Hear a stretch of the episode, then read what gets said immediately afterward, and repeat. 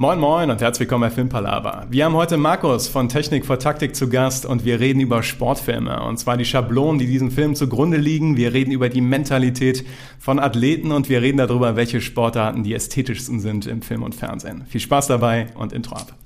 Okay, let's face facts. I know what you're thinking. But it doesn't make any sense. You're safer here than any place else. Now just lock yourself in and keep quiet. Just listen.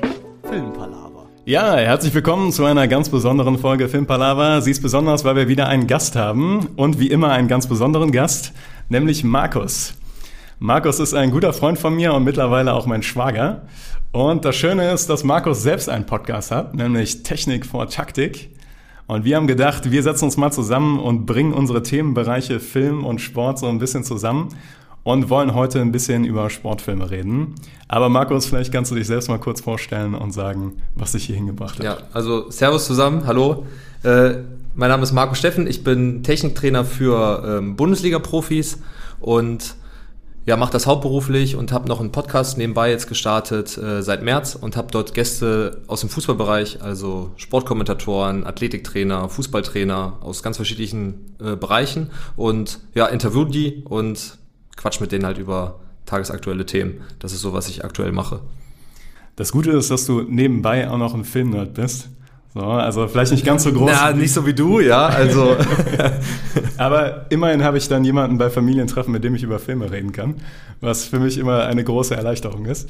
Und äh, da haben wir gedacht, dann können wir uns eigentlich mal super zusammensetzen und über Sportfilme reden.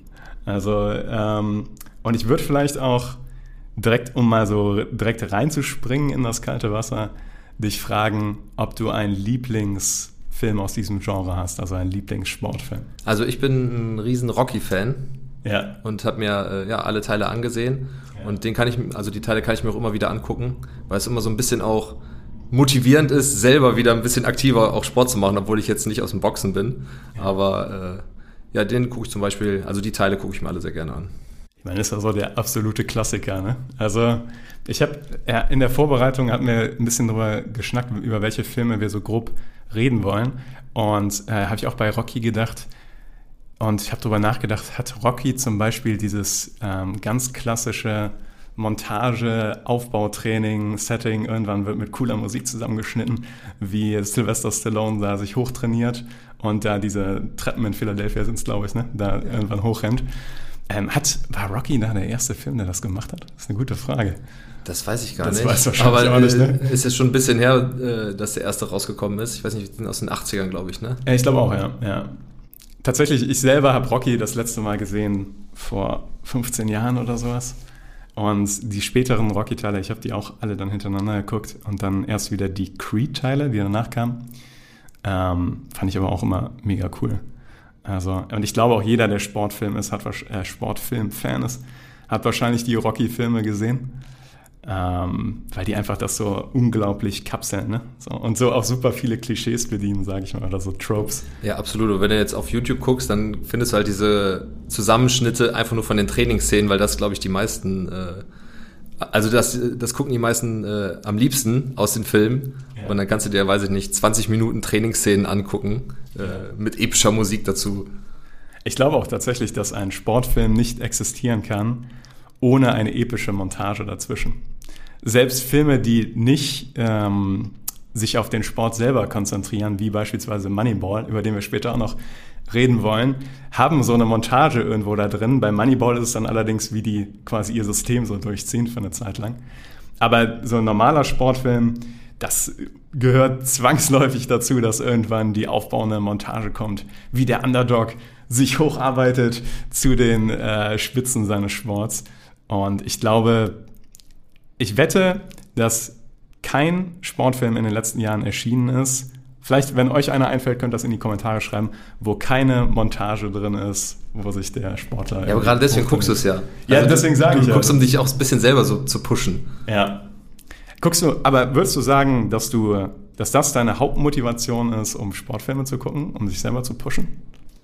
Hm, das ist nicht die Hauptmotivation, aber ja, also man, man fühlt sich ja so selber so ein bisschen rein und stellt sich vor, wie man selber vielleicht in seinem Gebiet, also dann bei mir halt Fußball, selber so eine Geschichte vielleicht erleben würde. Ne? Also weiß ich nicht, aus einem Amateurverein auf einmal Champions League zu spielen. Ne? Und dann stellt man sich vor, wie man da trainiert und so weiter.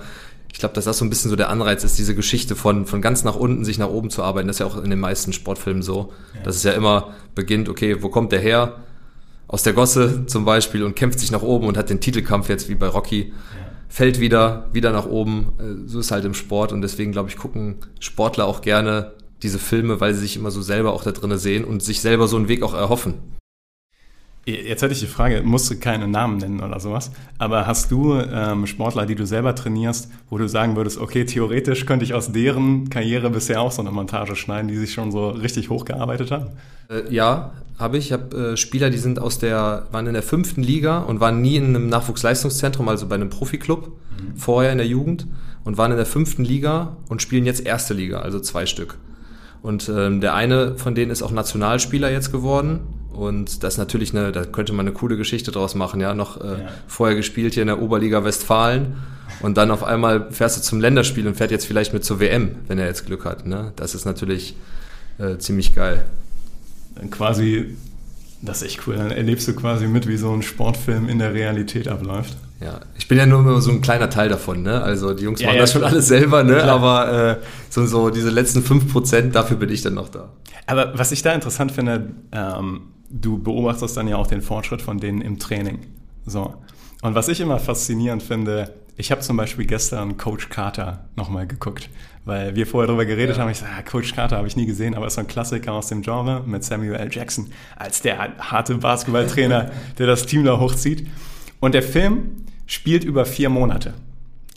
Und ich als jemand, der äh, nie Leistungssport so an sich äh, betrieben hat, ich habe mich dann direkt gefragt, wie dramatisch kann man sich in vier Monaten verbessern? Also klar, du kannst dich verbessern. Was würdest du sagen, wie dramatisch man sich in vier Monaten verbessern kann? Also so wie es in dem Film passiert ist, ja. glaube ich, ist es eher schwierig. ja, außer äh, es war nur die mentale Blockade, die die Spieler hatten. Ja, das ist so ein bisschen ne? impliziert, ne? Ja. ja, ja, das stimmt, ja. Sonst grundsätzlich kannst du schon viel erreichen. Ähm, jetzt in meinem Bereich, wenn du jetzt an, auf Technik äh, dich ja. beziehst, da kannst du auch in ein, zwei Monaten riesige Ergebnisse erzielen. Wenn man dich als Trainer hat. Genau, weil ich ja dann so, ja, weil ich dann die letzten, letzten Prozent nochmal raushole und das geht halt relativ schnell. Mhm. Wenn du jetzt aber an Athletik, Physis und so weiter denkst, da ist es eher schwierig, in vier Monaten ähm, zu einer Riesenmaschine zu werden. Ne? Ja, weil das habe ich auch gedacht. So. Also, weil, und das ist quasi auch häufig so der Punkt bei so Montagen. Die finden dann statt irgendwie über fünf oder sechs Wochen und sowas. Und denkst du, ist es wirklich möglich, in diesem Zeitbereich so unglaublich gut zu werden? Aber da habe ich noch was Cooles, äh, diese ja. Montagen, diese Trainingsszenen und so weiter. Ich filme jedes Training bei mir ja. und mache halt Videoanalysen. Und jetzt so zum Saisonendsport, wenn die Jungs um den Aufstieg gespielt haben oder nochmal ein entscheidendes Spiel hatten, habe ich denen immer so solche Zusammenschnitte gemacht aus unseren Trainingsvideos, habe dann Musik drunter gelegt. Nice. Ne, und dann noch Spielszenen, wo die Sachen, die wir gemacht haben, geklappt haben. Ja. Ne, sei es jetzt eine Flanke, die dann zum Tor geworden ist, entscheidendes Tor gewesen und so weiter. Dann habe ich das zusammengeschnitten, wie halt in so einem Film. Mega. Als Motivation nochmal für die letzten ein, zwei Spieltage. Ich glaube, das fände ich als Spieler mega nice. Also, ich ich fand es auch selber cool, einfach. ja, ja, ja, ja, nee. Das äh, fand ich auch in, ähm, in Hassel. Ne? Den haben wir auch auf der Liste. Äh, aber auch da sind irgendwie fünf oder sechs Montagen drin, wie also diese Trainingssequenzen. Das ist einfach so grundlegend mitreißend. Also wenn man das sieht, dann ist man immer direkt so richtig gepusht. Und denkt man sich immer direkt, warum mache ich das eigentlich nicht? so, hab zumindest ich gestern Coach Carter geguckt und weil es ein guter Film ist, mit guten Montagen und so weiter, denkst du so, warum bin ich eigentlich kein Profi-Basketballspieler geworden? Also in nur vier Monaten. In nur vier Monaten. So. Es mag an meiner Körpergröße liegen, es mag an meinem fehlenden Talent liegen. Aber ich finde, daran erkennt man einen guten Sportfilm, dass er die Begeisterung für den Sport vermittelt und äh, gleichzeitig es halt schafft, unglaublich motivierend zu sein und eine Geschichte zu erzählen. Ich finde, das ist auch sportartenübergreifend. Also ich bin jetzt zum Beispiel kein Basketballer, ich spiele zwar gerne mal so eine Runde, aber ich habe eigentlich so mit dem Profi-Basketball nichts zu tun. Trotzdem packt das dann einen in dieser Situation. Ne? Ja. Oder ein Boxfilm. Ich habe mit Boxen nichts zu tun. Ja. Ne? Und trotzdem ist, sind das meine Lieblingsfilme, sage ich mal, im Sportbereich. Ne? Und das ist irgendwie so faszinierend, dass ich das so catchen kann, obwohl es eigentlich gar nicht dein Bereich ist. Das ist, das ist wirklich faszinierend, weil mir ist auch aufgefallen, als ich dann dein, ähm, deine Filmauswahl gesehen habe, ich dachte, da ist kein Fußballfilm dabei. Also deswegen auch meine Frage, hast du einen Fußballfilm, den du besonders gerne hast?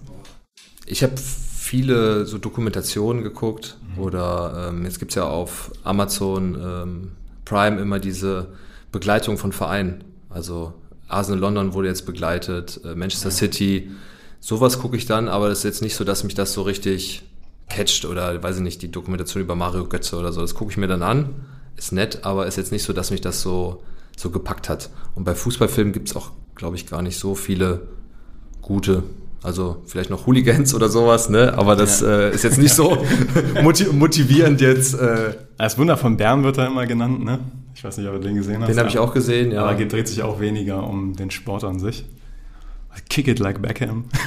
Stimmt, den habe hab ich gar nicht ganz vergessen. Ja, ja, das ist meine neue Eins. Ja, ich hab, ey, keine Ahnung, ich habe mit dem irgendwie so Jugenderinnerungen verbunden, weil früher lief da irgendwie hoch und runter im Free TV. Mit, äh, ist das Kira Knightley?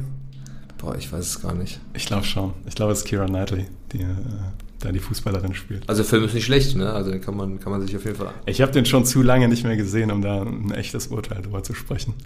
Weil ich könnte mir auch vorstellen, das ist so ein Film, den guckst du nochmal an denkst, oh. Ja, ist halt dann jetzt ein bisschen trashig, ne? Aber ja, genau, genau. Gut, nee, aber ähm, um nochmal zu Rocky zurückzukommen und äh, weil ich da direkt in zehn andere Richtungen geschossen bin. Ähm, Rocky, Sylvester Stallone und ähm, auch dieser Aspekt, den wir eben schon angesprochen haben, dass es halt sportartenübergreifend ist. Ähm, was ich interessant finde an, also dass es da oft ja diese Schablone gibt, mit die Rocky quasi etabliert hat, würde ich jetzt sagen. Auch wenn wahrscheinlich, wenn man noch in die Annalen der Filmgeschichte geht, findet man wahrscheinlich den einen oder anderen Film vor Rocky, der es auch schon ähnlich gemacht hat. Aber es ist nun mal so, dass wenn man Sportfilme hat, dann legt man sehr schnell die Schablone an. Die Charaktere werden etabliert, die Underdogs, ja, die es nicht wirklich geschafft haben oder sowas, die irgendwie auch zurückgehalten werden von ihrem Umfeld oder von ihrer Vergangenheit.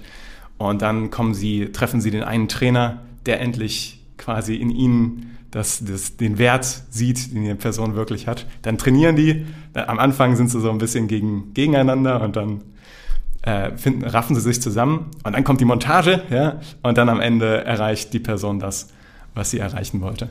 Und diese Schablone kannst du halt auf fast alle Sportfilme anwenden. und das ist halt etwas, wo ich, wo ich generell das ein bisschen einzigartig finde, weil man verlangt fast wirklich von einem Sportfilm, dass er diese Schablone bedient weil man danach sich ein bisschen unbefriedigt fühlt tatsächlich. Ja, aber beim Sportfilm, wenn du einen Sportfilm guckst, geht es ja immer um Sieg oder Niederlage. Ja. Und wie willst du sonst vielleicht die Geschichte enden lassen? Ne? Also klar gibt es dann auch ein Ende, dass die, weiß ich nicht, nur Sieger der Herzen geworden sind. Ja, ja. Äh, aber am Ende geht es halt immer um diesen Wettkampf. Ja. Das fand ich gut in bei Coach Carter. Also, den, also ich habe den gestern noch mal mit einem Freund geguckt. Und das ist prinzipiell genau die Schablone. Also, aber in zwei, drei Sachen weicht der ein bisschen ab.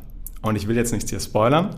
Also, der, ich, der Film ist schon so alt, ja, da kannst du auch spoilern. Ja, okay, also ich spoilere. Aber wer Coach Carter noch nicht gesehen hat, ist auf Netflix. Schaut euch den echt mal an. Das ist ein echt ein guter Vertreter seiner Art mit Samuel L. Jackson. Sehr cooler Film. Spoiler.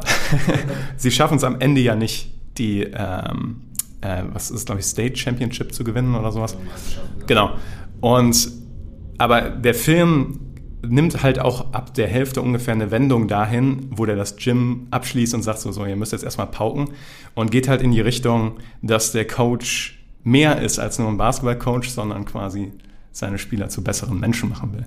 Und das fand ich erfrischend, und natürlich ist das auch zu einem gewissen Degree in allen Filmen so ein bisschen drin. Aber ich fand, Coach Carter hat das doch sehr auf den Punkt gebracht. Fand ich sehr cool, dass quasi der Ansatz eher war, okay, ich will euch zu guten Athleten machen, aber auch als bessere Menschen insgesamt quasi in die Gesellschaft rauslassen. Ja, ich glaube, das ist ja auch die, die Hauptmessage des Films. Ne? Und ich glaube, deswegen findet man den auch so gut, nicht unbedingt wegen den Trainingsszenen, sondern halt die Botschaft dahinter, ne? dass du was aus deinem Leben machen sollst als, als junger Highschool-Absolvent, ne? Und nicht nur vielleicht den Fokus auf äh, ja, das drumherum hast, ne? Wie jetzt da in dem Film, weiß ich nicht, äh, Drogendealen oder andere Sachen, die die halt äh, dort anstellen. Ja. Also ich finde, äh, was das angeht, ist Sportfilm gut gewählt, weil sich viele mit Sport identifizieren können. Und dadurch vielleicht ein bisschen besseres Verständnis dann auch einfach dafür haben, dass vielleicht auch andere Sachen wichtig sind, außer, ähm, weiß ich nicht, äh, Quatsch machen halt nebenbei. Ne? Ja, nee, äh, auf jeden Fall. Und ich finde auch, dass ähm, tatsächlich dieser, also genau dieser Aspekt, dass äh, es nicht nur um den Sport an sich geht, sondern halt um, also das, was quasi Coach Carter, wie du gerade gesagt hast, äh, wofür der Film bekannt ist. Ich finde aber, dass das in vielen anderen Filmen dann doch ein bisschen zu kurz vorkommt, also zu kurz kommt. Weil wenn man sich jetzt zum Beispiel Hassel nimmt, den ich jetzt auch noch ganz gut im Kopf habe, weil ich den nicht vor allzu langer Zeit gesehen habe. Auch Basketball. Äh, da geht es um den Hermann Gomez, glaube ich, der ja ein echter Spieler. Also, Bo Cruz oder so, ne? ja, genau. Im Film hieß er Genau. Bo Cruz und wird gespielt von dem echten Genau. Basketballspieler. Ähm, und da ist quasi so das ultimative Ziel, dass der in das Team aufgenommen werden wird und es dann quasi geschafft hat.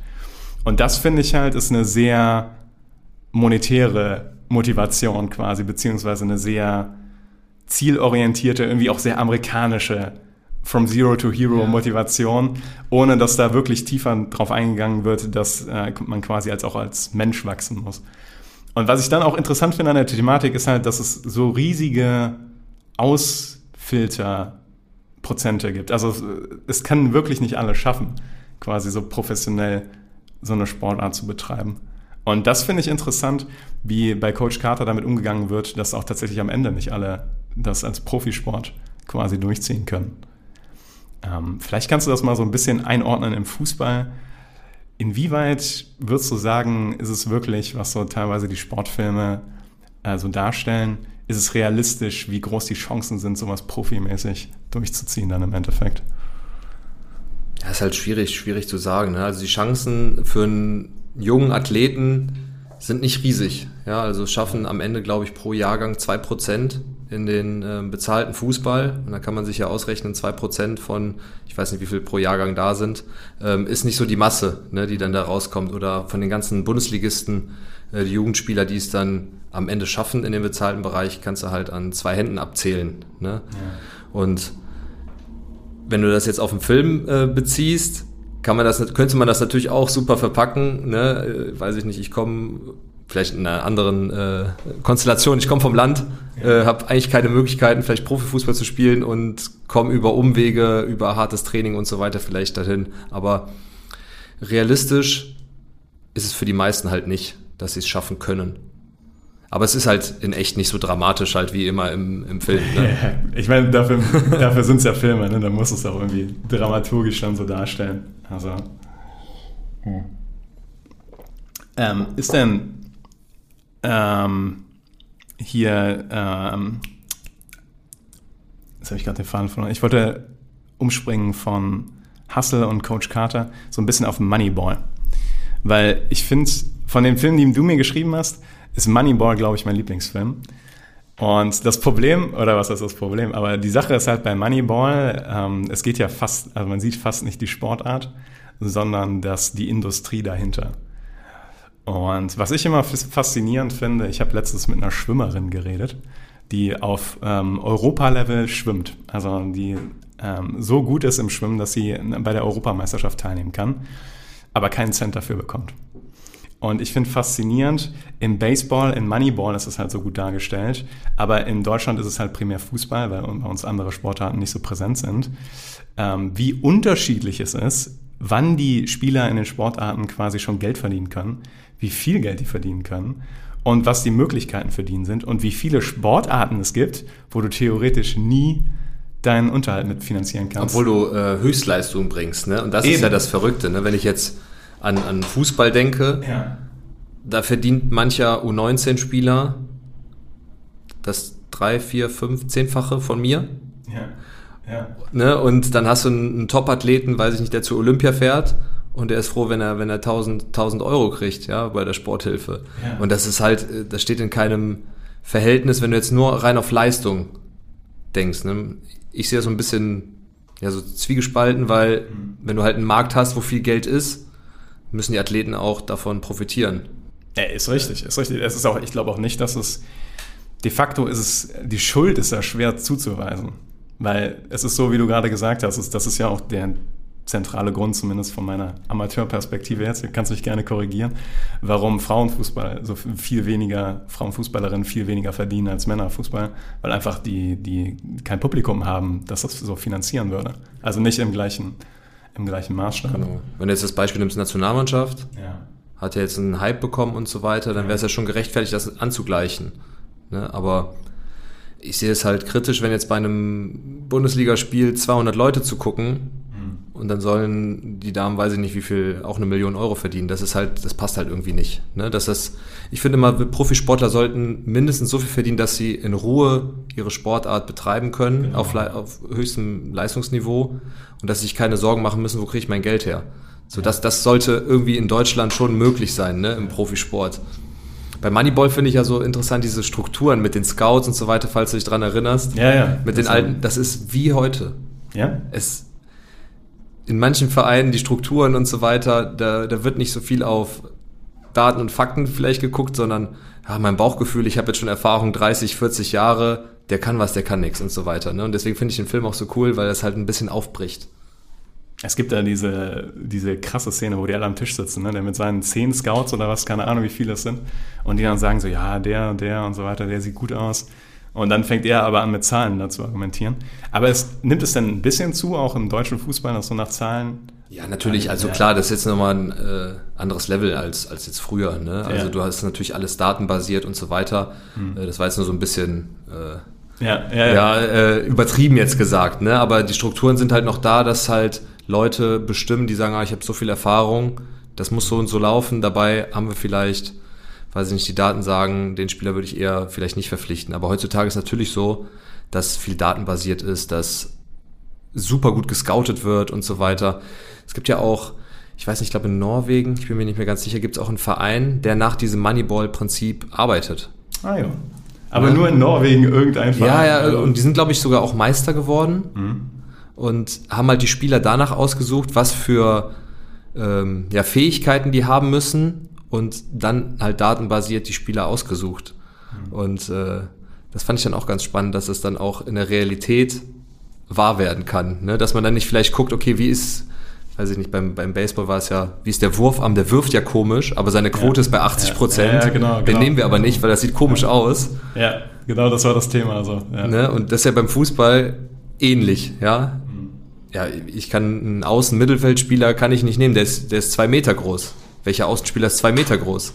Vielleicht hat er aber eine Flankenquote von 85 Prozent. Dann ist mir doch egal, ob der zwei Meter groß ist. Ja. Ne? So ist ja im Fußball nach Positionen, manchmal auch mit Größe und Physis und so weiter, dass dann da drüber schon Sachen einfach wegfallen, ne? obwohl gar, obwohl vielleicht die Daten sagen, okay, den kannst du eigentlich ganz gut gebrauchen. Hast du schon mal irgendwie ein Thema oder ähm, also aus der, sage ich mal jetzt eher Profisport-Ecke, wo du gedacht hast, darüber müsste man mal einen Film drehen oder eine Serie oder sonstiges? Darüber habe ich mir noch keine, keine Nee. Gedanken gemacht. Okay, das war ein bisschen äh, ins Blaue geschossen, aber wäre interessant gewesen. Ähm, was ich nämlich auch cool finde, ist bei so dokumentarischen Filmen und Serien dann immer so ein bisschen dahinter zu gucken. Bei Moneyball ist es ja wirklich noch so, dass es dramaturgisch aufgearbeitet ist und man hat Brad Pitt, da kann ja nichts schiefgehen in dem Film. Ist eigentlich erstaunlich, dass der Film so gut funktioniert, weil man sieht wenig Action. Man sieht, glaube ich, kein Spiel in dem Film, ne?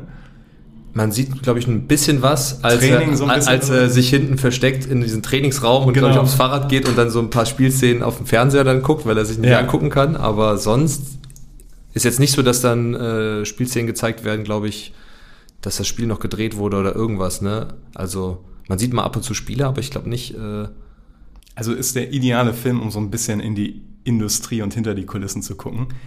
Ich finde, was das Ideale ist, um so ein bisschen so einer Hochleistungssportler-Mentalität näher zu kommen, ist die Serie The Last Dance mit, rund um Michael Jordan. Auch wieder Basketball. Warum ist es immer Basketball? Vielleicht, weil es in Amerika produziert wird, die meisten Sachen. Und das halt die Hauptsportart dort ist. Ja, die haben auch viele Footballfilme, also ja, stimmt schon. Also im Endeffekt ist es also die deutsche Filmlandschaft schuld, dass es nicht so gute Fußball, äh, Fußballfilme und Serien gibt. Ja, und diese ganzen Dokumentationen ähm, über Vereine und so weiter, die sind ja jetzt voll im Kommen.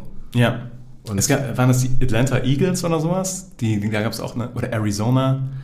Ich, weiß nicht, aber war auch auf, äh, auf Alle Football-Fans werden mich jetzt kastrieren hier dafür. Ich guck mal kurz nach, wie das, wie das war. Ähm, Das sind ja meistens so äh, Prime-Dokumentationen, ne? ja, genau, genau. Äh, Falcons waren das, glaube ich. Ähm, nicht Eagles. Weil es gibt eine super coole Serie über ein Footballteam, die ähm, Atlanta Falcons, ja, genau. Die so ihr Football, wie die das Footballteam aufgebaut haben und äh, strukturiert haben. Und das fände ich tatsächlich auch interessant bei, bei Fußballvereinen. Oder kann ich mir zumindest vorstellen, dass es genau gleich Genau, das kommt ja jetzt, also es gibt schon einige. Ah. Äh, und das ist schon super interessant, mal so Kabinenansprachen zum Beispiel äh, sich mal anzuhören, wie, wie machen die das eigentlich? Ist es ein großer Unterschied zum Kreisliga-Trainer oder Man Profitrainer? würde hoffen, oder? oder Man- ist es so? Also das jedenfalls das, was ich bei Dokumentationen und Videos gesehen habe, ist das kein großer Unterschied. also okay. Ähm, schwierig manchmal, ja, wo du denkst, okay, das soll der Unterschied sein. Ja, Äh, aber es ist halt mal spannend, auch dann, weiß ich nicht, in, hinter die Kulissen im Stadion zu gucken, wie sieht's eigentlich dahinter aus, wie bereiten die sich vor und so weiter. Das ist schon interessant, das mal zu sehen. Ja. Ich kenne das jetzt nur, wenn die Jungs mir das halt erzählen, aber es ist ja was anderes, wenn du es sehen kannst. Ne? Also deswegen ist glaube ich auch so interessant, weil man dann, man fühlt sich so verbunden mit der Sportart, man guckt jedes Spiel oder viele Spiele. Ja. Dann willst du eigentlich auch wissen, ja, okay, was passiert eigentlich dahinter? Ja. Auf jeden Fall. Also, und selbst wenn man nicht sportbegeistert ist, wie ich, also ich mag Sport sehr gerne, aber ich bin jetzt nicht so ein Hardcore-Fan von einem Fußballverein oder sonstiges. Aber auch mich packen Sportfilme. Häufig dann über diese Underdog-Geschichte so prinzipiell, aber ich bin immer besonders gepackt, wenn ich dann so ein bisschen hinter die Kulissen gucken kann, weil es einfach interessant ist, Dinge zu verstehen. Und ich finde, generell ist Profisport ein Struck, eine Struktur, die schon ein bisschen mysteriös ist, weil man halt noch so alte Institutionen hat wie Scouts und so weiter, die nicht so ganz, wo du denken würdest, ja, okay, das ist jetzt nicht so analytisch, wie ich es halten würde, noch sehr viel Bauchgefühl dabei ist. Ähm, aber auch die Spielermentalität an sich halt. Und da finde ich, die, wie die da Michael Jordan analysieren in The Last Dance, wie unendlich competitive der ist. Also wie unendlich, ähm, ja, also der Wettkampfgedanke in dem so tief verankert ist, dass er nicht mal so einen Coinflip verlieren kann oder sowas und dann ultra pisst ist und das unglaublich den Leuten zurückzahlen kann. Das, wenn ein Film oder eine Serie schafft, das zu kapseln, finde ich das auch immer super. Super cool. Ich finde das auch mega und das, da, das war natürlich in The Last Dance äh, mega gut zu sehen. Ne? Ich weiß nicht, wie viele Folgen das waren. Zehn, Zehn, oder so. ich, zehn, ja. Ich Ne? Mhm. Da hat man echt einen super Einblick gekriegt. Ne? Und dann weißt du auch, okay, warum ist dieser Sportler so gut geworden oder der Beste in seiner Sportart. Ne? Und da kannst du halt so ein bisschen rausfühlen und raushören, warum das auch so gekommen ist. Und deswegen haben das, glaube ich, auch viele sehr gerne geguckt. Ja. Weil ich habe damals natürlich Basketballergebnisse gewusst. Ich hatte selbst auch ein Jordan-Oberteil, ja, weil es einfach so, das war die Zeit. Aber jetzt, wenn man jetzt auch mit Profisportlern jetzt zum Beispiel auch arbeitet oder halt Profisportler im Fernsehen, man dieses Fühlen, warum ist er der Beste zum Beispiel, das, das finde ich auch super spannend, dass du das dann da gut raussehen konntest. Ich finde auch faszinierend daran, dass man dann auch mal das ganze Paket sieht. Weil es ist ja oft so, dass bei äh, Extremsportlern sieht man die, gerade wenn die ihre Höchstleistung bringen, ähm, beispielsweise jetzt Michael Jordan auf dem, auf dem Basketballfeld, und man denkt so, was für ein super cooles Leben. So am Peak seiner, seiner Schaffenskraft zu sein, quasi in dem, was man wirklich ähm, tun will. Wenn du aber das restliche Leben von der Person meistens betrachtest, ist das sehr halt pur darauf ausgerichtet und halt wirklich viel Schatten auch dabei. Im Sinne von, dass die, bei Michael Jordan war es viel, dass sein Wettkampfgedanke halt alles zerrieben hat oder dass er tagsüber nicht aus dem Hotel rausgehen konnte, weil er irgendwann so bekannt geworden ist. Und äh, dass halt er auch immer liefern musste. Und das finde ich interessant, weil viele Leute sagen, ja, ich hätte gerne das Leben, sind sich aber nicht darüber bewusst, was damit alles so zusätzlich äh, dazukommt, quasi. Sie wollen nur diesen, Ja, nur den, das schöne Stück Kuchen haben, ja, Genau. und den Rest, äh, Rest dann nicht, ne? Das Genau. ist, glaube ich, eh generell so, ein, so eine Problematik, wenn du halt zu jemandem aufsiehst, du willst halt immer nur das Positive von ihm haben, Ja. aber dass du als Michael Jordan äh, noch nicht mal in den Supermarkt gehen kannst und dir eine, eine Fanta kaufen kannst, ja, Mhm. äh, das ist halt so die andere Sache, ne? Oder weiß ich nicht, habt ihr ja auch schon oft gesagt, wenn Schauspieler äh, Leonardo DiCaprio, der kann ja gar nichts mehr machen. ja. Ne? Äh, Ich weiß nicht, ob das dann so erstrebenswert ist. Und dann ist natürlich so eine Dokumentation eigentlich gar nicht schlecht, mal so ein bisschen äh, rauszufühlen, okay, wie ist es eigentlich in Wirklichkeit? Ne? Ja. Ja, also ich fand The Last Dance auch mega interessant, obwohl ich halt auch mit Basketball überhaupt nichts zu tun habe. Also es ist einfach, wenn gekonnte Produzenten dahinter sind und Leute wissen, wie man etwas dramaturgisch aufarbeitet, ist halt Sport an sich ein super gutes Thema, um das zu verfilmen. Glaubst, glaubst du, die müssen dann auch aus dem Sport kommen oder ist das einfach nur Technik? Ich glaube, du brauchst Leute dabei, auf jeden Fall, die Ahnung haben vom Sport, weil sonst machst du irgend, Ja. irgendwelche äh, Fauxpas, wenn du dann im Edit irgendwas so schneidest, was falsch ist oder sowas so. Ähm, aber ich glaube tatsächlich, dass du dir das dann relativ schnell drauf schaffen kannst. Und ich glaube, dass da so zwei Welten halt zusammenkommen. Sehr gute Filmemacher und dann auch noch Leute, die den Sport gut verstanden haben. Weil viel ist halt einfach auch, wie du es inszenierst. So, ich habe zum Beispiel bei Coach Carter jetzt, wenn du den Film guckst, ähm, auch so wie die Spiele geschnitten sind, du musst, also du, die, keine Ahnung, wie die Basketballregeln sind nach dem Film. Also natürlich weiß ich das grob, ne, aber ich weiß es nicht im Detail und es ist auch nicht notwendig dafür, das zu verstehen.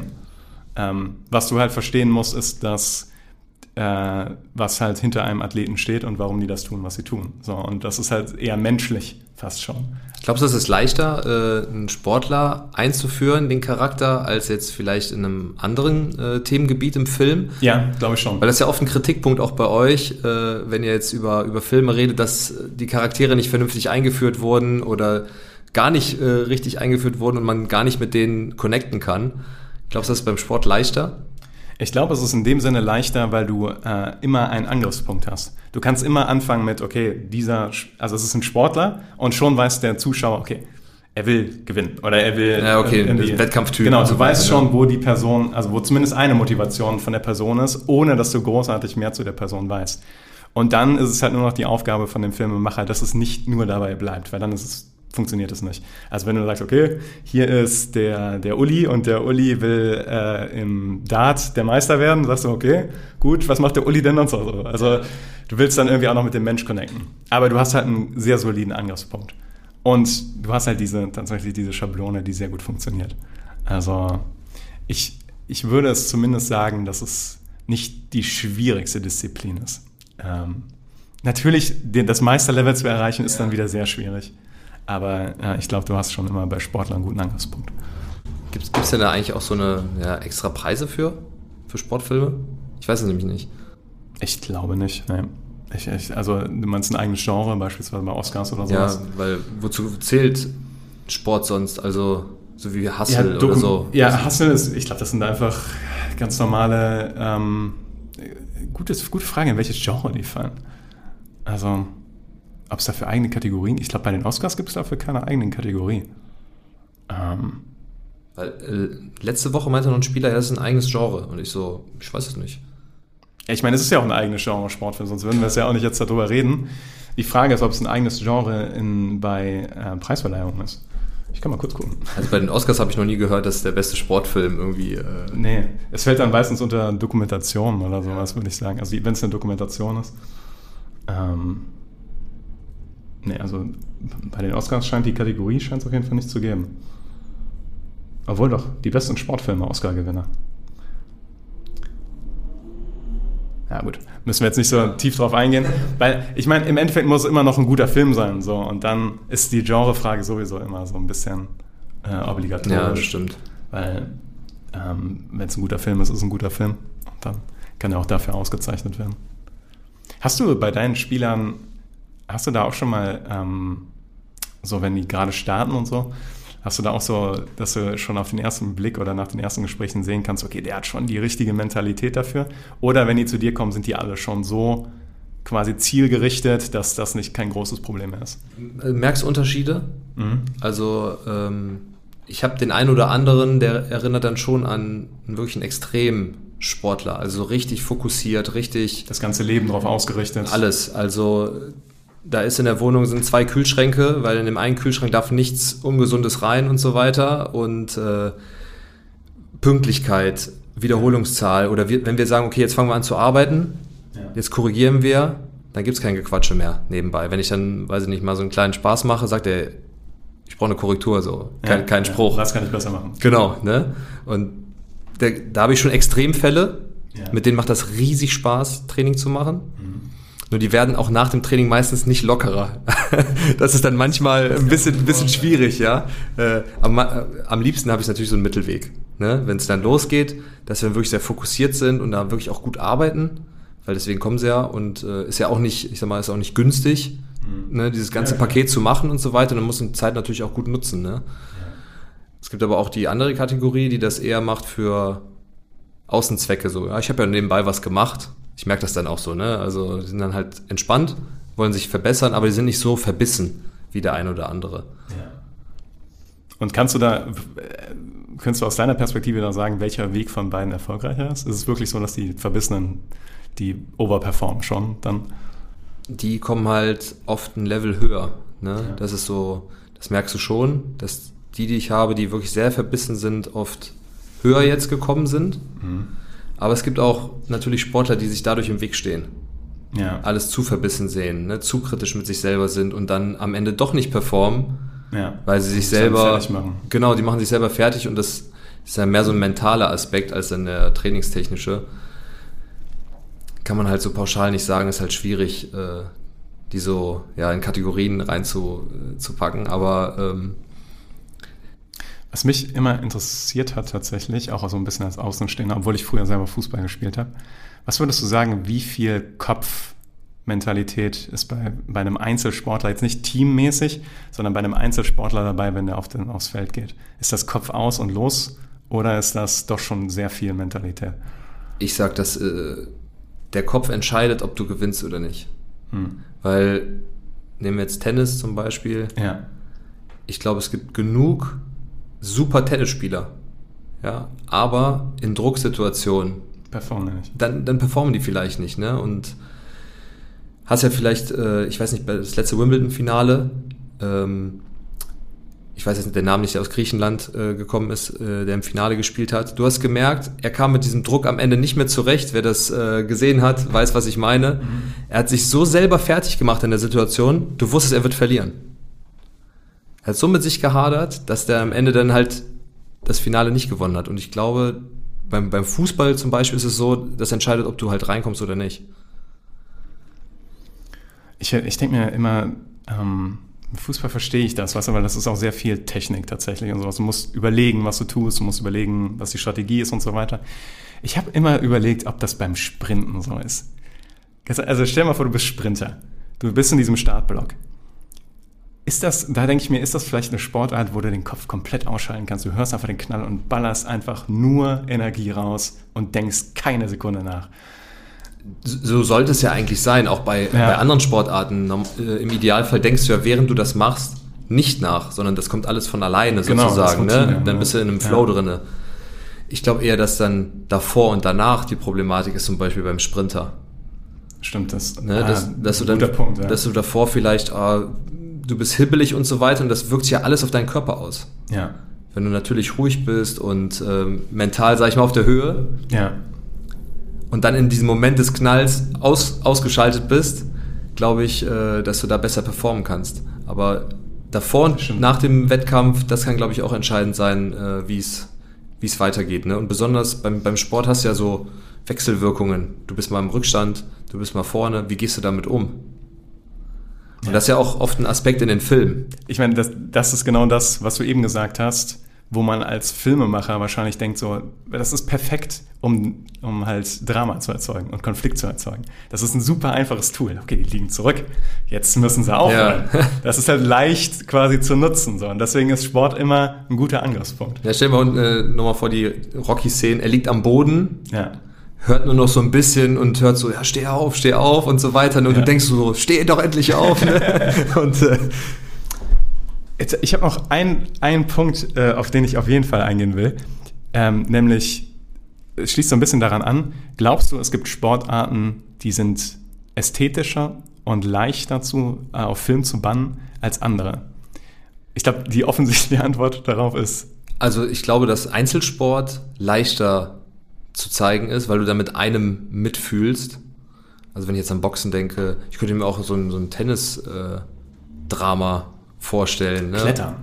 Klettern, ja, äh, mega. Mega. Ne? Also Da kommt auch noch die Landschaft hinzu, die du dabei Genau. filmen kannst. Und die Gefahr ist offensichtlich sehr Genau. visuell. Ich, ich stelle mir richtig vor, wie so, wie so ein Schweißtropfen runtergeht, ne? Und du merkst, die Hand ist so ein bisschen. Musst du dir im Moment nicht mal vorstellen, das ist gerade hier, weil es hier 33 Grad sind in dem Raum hier.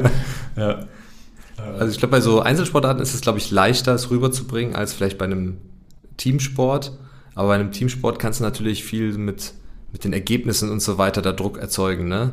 Oder mit so, du kannst als Team nur erreichen, wenn das Teammitglied XY doch noch mit eingreifen kann, ne? Oder Das ist ein guter Punkt, weil du brauchst bei einem Teamsport, brauchst du, glaube ich, dann einen Protagonisten, der einen unglaublichen Einfluss hat auf dieses Team. Du brauchst entweder den Coach, wie ein Coach Carter, oder du brauchst den A-Spieler, der das Spiel dominiert, wie Michael Jordan. Weil wenn du irgendeinen, oder im, im Football ist es immer der Quarterback quasi. Ja, oder du machst halt das Underdog-Team, das keinen Player hat, also keinen Top-Spieler hat und die schaffen es Ja. trotzdem, die Meisterschaft zu holen. Dann fühlst du ja richtig mit. Ja, aber die Sache ist doch, dass dann sich meistens der Film um den Coach dreht, der das, der das Team sich annimmt und aus dem Team was formt. Also du brauchst irgendwie so eine Underdog-Position. Ja, ja, es muss gut. eine Person sein. Ja, das stimmt, das stimmt, da hast du recht. Oder? Also ich, mir fällt gerade kein Beispiel ein für einen Film für mit sehr viel Team. Also zum Beispiel ein Footballfilm oder sowas, wo jetzt irgendwie der, der, weiß ich nicht, der Offensive Tackle oder sowas der Protagonist ist. Nee, nee, ist ja meistens auch schon recht der Trainer oder der Manager oder Ja. dann wirklich der Topspieler, der alle nochmal hochreißt. Du brauchst halt jemanden mit viel Einfluss auf das Ja. Spiel. Ja, weil der Film fokussiert sich ja dann auch immer auf eins, zwei Leute. Ja. Kannst dich ja nicht auf, weiß ich nicht, auf zehn, zehn Spieler da äh, fokussieren. Ne? Also so fällt mir auch kein Film ein. Was findest du ist der ästhetischste Sport? Der ästhetisch. In, in welchem Sinne? Ja, also was siehst du am liebsten auf, der, auf, dem, auf dem Fernseher oder auf der Leinwand? Auf der Leinwand sehe ich am liebsten. Ja, Boxen finde ich, glaube ich, ganz gut. Ja, das ist ein guter, finde ich tatsächlich auch. Ja, also Fußball nicht. Hm. Ähm, Obwohl du, liegt es daran, dass du den ganzen Tag mit Fußball verbringst? Oder? ja, ich glaube schon. Ja, Ja, ich glaube okay. schon. Also mein Filmgeschmack ist ja eh ein bisschen anders als jetzt äh, Fußball. Also Ja. Wir haben noch nie, glaube ich, darüber geredet, was wirklich deine absolute Lieblingsfilme sind, oder? ich, ich, ich gucke halt, weiß ich nicht, Ho- Horrorfilme gerne, ich gucke äh, Thriller gerne, äh, Ja, alles, was nichts mit Fußball Psycho, Psycho, äh, Psycho-Sachen, ja, also Ja. mit äh, dramatischen Wendungen, äh, sowas gucke ich halt gerne. Müssen, müssen wir dich, auf jeden Fall nochmal bei Filmpalava dazu holen, wenn es nicht um Sportfilme geht. das ist eigentlich fies, wenn das nicht gerade deine Lieblingsfilme sind, aber die Themen haben sich halt so gut überschnitten von dem Podcast. Nee, Sportfilme gucke ich auch super gerne. ja, ja. Aber es ist jetzt nicht so, dass ich jetzt äh, abends denke, oh, jetzt muss man mal wieder einen Sportfilm gucken, ne? sondern eher dann andere Sachen. Ja. Ne? Das Problem bei mir beim Film gucken ist, ich gucke oft nicht bewusst den Film, sondern ich mache dabei was. Und Ah, da merke okay. ich, okay, da bleibt meistens nur die Hälfte hängen und dann muss ich ihn nochmal gucken, ja. um dann wirklich Teil des Films zu sein. Ja, und verstehe bei einem. Sportfilm, den kannst du halt super eigentlich nebenbei laufen lassen. ja. Ich schneide zum Beispiel dann Videos dabei von den Spielern oder ich mache irgendeine kurze Analyse oder schreibe was. Ja. Und dann läuft das halt nebenbei und ich gucke halt immer mit einem Auge. Und dann kommt die Montage, dann guckst du kurz zu. Dann, dann machst du Pau äh, hier beim Arbeiten Pause und dann guckst du halt weiter. dann kriegst ne? du wieder richtig Motivationsschub und dann geht's weiter. Ja. Na, ist jetzt nicht so, dass ich nicht, äh, dass ich das immer so mache, aber es ist schon eher die Regel, ja, dass ich das, dass ich irgendwas dabei noch mache. Ja, Ah, okay, verstehe. Ich finde, wie ich eben schon gesagt habe, am ästhe- ästhetischsten, glaube ich, Klettern. Weil ich finde, Klettern ist so cinematisch, weil die Gefahr immer davon so mitschwingt. Aber ihr hattet doch ähm, so eine extra Folge gemacht über Extremsportarten. Da war doch bestimmt noch ein Kletterfilm dabei, oder? Da war ein Kletterfilm dabei. Äh, das war, glaube ich, über die European Outdoor Film Festival Tour. Ich habe es, glaube ich, falsch. Also irgendwie so ähnlich Ja. ist der Titel davon. Ähm, und da war ein Kletterer dabei, aber da war kein Film dabei, der so prägnant war wie Free Solo zum Beispiel mit Alex Honnold. Ich weiß nicht, ob du den gesehen hast. Das ist ähm, so mit der bekannteste Kletterfilm, weil er halt wirklich Free Solo heißt, ohne Sicherung. Klettert der im Yosemite Park so einen riesigen El Capitan hoch. Und ähm, der könnte halt jede Sekunde sterben, wenn er einfach runterfällt. Und ich habe es noch nie erlebt, dass ich ein, es jetzt Sportfilm ist vielleicht noch nicht mal das richtige Beschreibung dafür, aber ich war noch nie ner so nervös während einem Film. Natürlich weiß man, dass er überlebt, weil sonst wäre der Film nie veröffentlicht worden. Aber die, es ist halt zum einen so visuell, weil du diese Felswand siehst, du siehst, wie er an dieser Felswand klettert. Und gleichzeitig weißt du halt in deinem Hinterkopf, wenn er jetzt einen Fehler macht, ist dieser Mensch tot. Aber der wird, wird er von einem Kamerateam begleitet oder filmt Ja. er sich selber Nee, dabei? die, die haben ein Kamerateam dabei. okay, und die sind gesichert und Die er. sind komplett gesichert. Also die sind, die siehst du in dem Film hier und da auch tatsächlich, wie die an so Seilen und so weiter um ihn herum sind. Und interessanterweise ist in dem Film auch ein großes Thema, ob es überhaupt moralisch richtig ist, ihn dabei zu filmen. Denn es geht halt darum, dass er dadurch minimal abgelenkt sein könnte, dass sie ihn filmen. Und dass diese minimale Ablenkung dazu führen könnte, dass er in den Tod stürzt. Und die Kamerateams haben halt damit echte Probleme. Also die diskutieren das, ob die das wirklich machen sollen, weil die nicht damit leben könnten, dass äh, Alex Honnold halt stirbt dabei und die haben das auch noch gefilmt und das möglicherweise an ihnen liegen könnte. Im Endeffekt überzeugt Alex Honnold sie dann im Wesentlichen dadurch einfach, weil er so ein guter Kletterer ist, dass es für ihn kein Problem ist und dass sie ihm eigentlich ziemlich geil sind, Ja. weil er einfach sein Ding durchzieht. Aber es ist ein echtes Thema in dem Film, sehr, sehr spannend auf jeden Fall. Sehr ästhetisch. Also Klettern. Ich, ich, ich frage mich eh, warum man das macht. Also, Ja, warum man das macht, also Free Solo, warum man das macht, das, Ja. das, da muss es schon ein bisschen crazy für sein. Ja, Klettern an sich macht bestimmt Spaß. ja, glaube ich auch, ja. Ja. Ich hatte letztens einen äh, Film gesehen, ich weiß aber nicht mehr, wie der heißt. Ich glaube, es ging darum, dass er irgendwie 8000er oder so besteigt. Mhm. Alle auf der Welt. Ja, den habe ich auch gesehen. Der hieß, ähm, den haben wir noch mit Filmpalava empfohlen und natürlich fällt mir gerade der... Weil deswegen habe ich ihn, glaube ich, geguckt. ah, mit den Sherpas, ne? Genau, Also das war noch ein genau, Sherpa, der, genau. der unglaublich performt hat. Heißt der äh, 11 Peaks oder sowas? Oder 8 Peaks? Ja, ich, irgendwie so, genau. Und ähm, es geht. Ich glaube schon. Wo, wo kommt der nochmal her? Ähm, In Tibet, oder? genau, und die äh, werden ja als Kletterer irgendwie nicht so Oder Ne- gewürdigt. Nepal? Kann sein, die werden ja nicht so gewürdigt, wie jetzt, wenn das einer aus Europa geschafft hätte. Und die wollten halt mit dieser Dokumentation oder mit diesem Besteigen der Bergen zeigen, äh, ja, dass aus diesem Gebiet halt die besten Kletterer sind, ne? Genau. Wenn du da manche Szenen siehst, ne, dann, ist atemberaubend. wenn ich nur daran denke, kriege ich schon wieder nasse Hände. Ja, ist auch, ist nicht wirklich Klettern, sondern ist mehr so Ja. Wandern, aber, aber Wandern ist auch das Falsche. Ja, Wandern ist- ist, schon eher, ist schon eher Klettern, ist schon eher Klettern. Äh, Bergsteigen, also Ja. Bergsteigen, so, das ist das richtige Wort.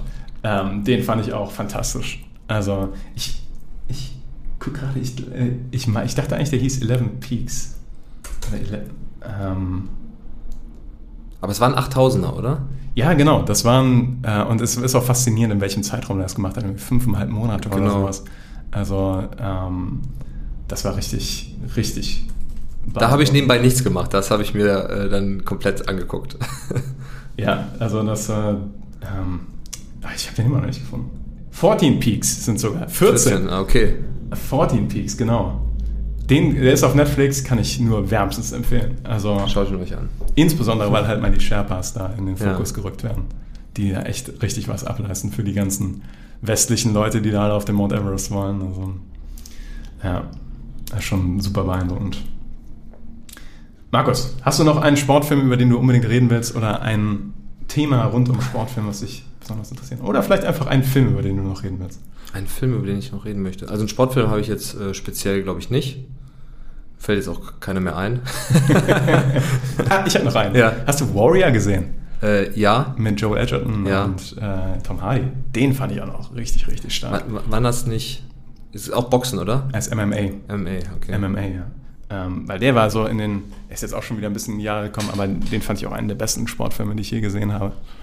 Weil da fand ich cool, dass beide Seiten quasi gezeigt wurden. Also beide Charaktere wurden entwickelt und dann im Endeffekt treffen sie sich in diesem ja, klimaktischen Finale da in dem MMA-Fight.